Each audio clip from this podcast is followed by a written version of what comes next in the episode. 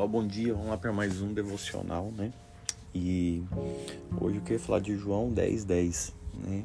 Onde Jesus fala: O diabo veio para matar, roubar e destruir, mas eu vim para que tenham vida e tenham em abundância. Ele também fala depois, né? Que eu sou o bom pastor, e o bom pastor dá vida pelas ovelhas. É, eu não gostaria de focar aqui no que o mal maligno, né? O mal acontece, mas sim naquele que Jesus disse que ele é. Ele veio para que nós tenhamos vida e vida em abundância. Abundância é uma palavra pouco usada hoje, né? Mas ela fala de ter com fartura, de ter de sobra, vida, alegria. E muitas vezes, quando a gente pensa, nossa, eu passei já por tanta escassez, problema, dificuldade, na minha vida. Então, provavelmente porque esses dias nós estávamos longe de Jesus. Pode observar, mas quando nós colocamos Jesus Cristo né, no centro da nossa vida, é uma, é uma lição automática. Imagine é, as áreas da sua vida toda desorganizada, bagunçada.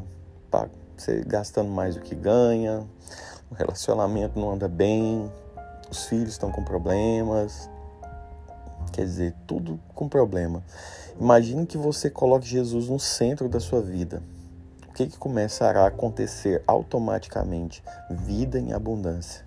Ele vai começar a organizar a questão do trabalho, vai começar a organizar a questão com a esposa, com os filhos, com a família. Todas as áreas da sua vida vão tomando forma, vão ajustando. Então, mesmo que você ainda passe por dificuldade, você ainda vai perceber o descanso. Você ainda vai estar no descanso, vai falar: Não, sei que Deus está cuidando de mim. Então, tem uma diferença muito grande em você passar por dificuldades e sentir o cuidado de Deus, mesmo ali, e você passar dificuldades e se ver só. E é muito ruim quando a gente está só diante de um problema, diante de uma situação. E qual que é o desafio que eu tenho para você hoje? Convidar o Senhor Jesus para estar no centro da sua vida, colocar ele em primeiro lugar. Entendeu? A palavra de Deus lá no Sermão do Monte, buscar pois em primeiro lugar o seu reino e a sua justiça, e estas coisas vos serão acrescentados. Acrescentadas. Essas coisas ele estava falando de comer, de beber, de vestir, né? Ele estava falando das coisas básicas da vida. Ou seja, você não vai se preocupar com isso. Irmã, mas na prática, como é colocar o reino de Deus em primeiro lugar, buscar o Senhor em primeiro lugar? Olha, eu vou te dar duas ações práticas, certo? É lógico que não é só isso, mas elas vão ajudar muito. A primeira delas, institua a leitura da Bíblia.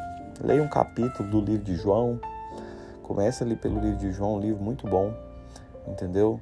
Ou 1 João. Começa ali. Todo dia fala, olha, vou ler um capítulo da Bíblia.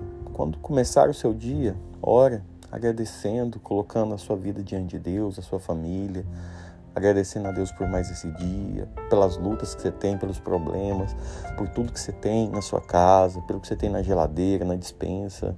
Entendeu? Agradeça por você estar saudável, pela vida das pessoas que você ama e consagre, fala, Deus, eu te entrego esse dia nas tuas mãos. Comece por aí. Depois você pode colocar também aqueles que são seus alvos diante de Deus, certo? Falando, Deus, o Senhor é que é a resposta da minha vida. O Senhor é quem pode me ajudar a prosperar, a me casar. O Senhor que pode me ajudar a comprar minha casa. Eu quero dizer que o Senhor é a resposta de tudo que eu peço. Que eu preciso está no Senhor. Porque como a tua palavra diz, o Senhor é a provisão, o Senhor é meu tudo. Tá bom? Tenha um ótimo dia.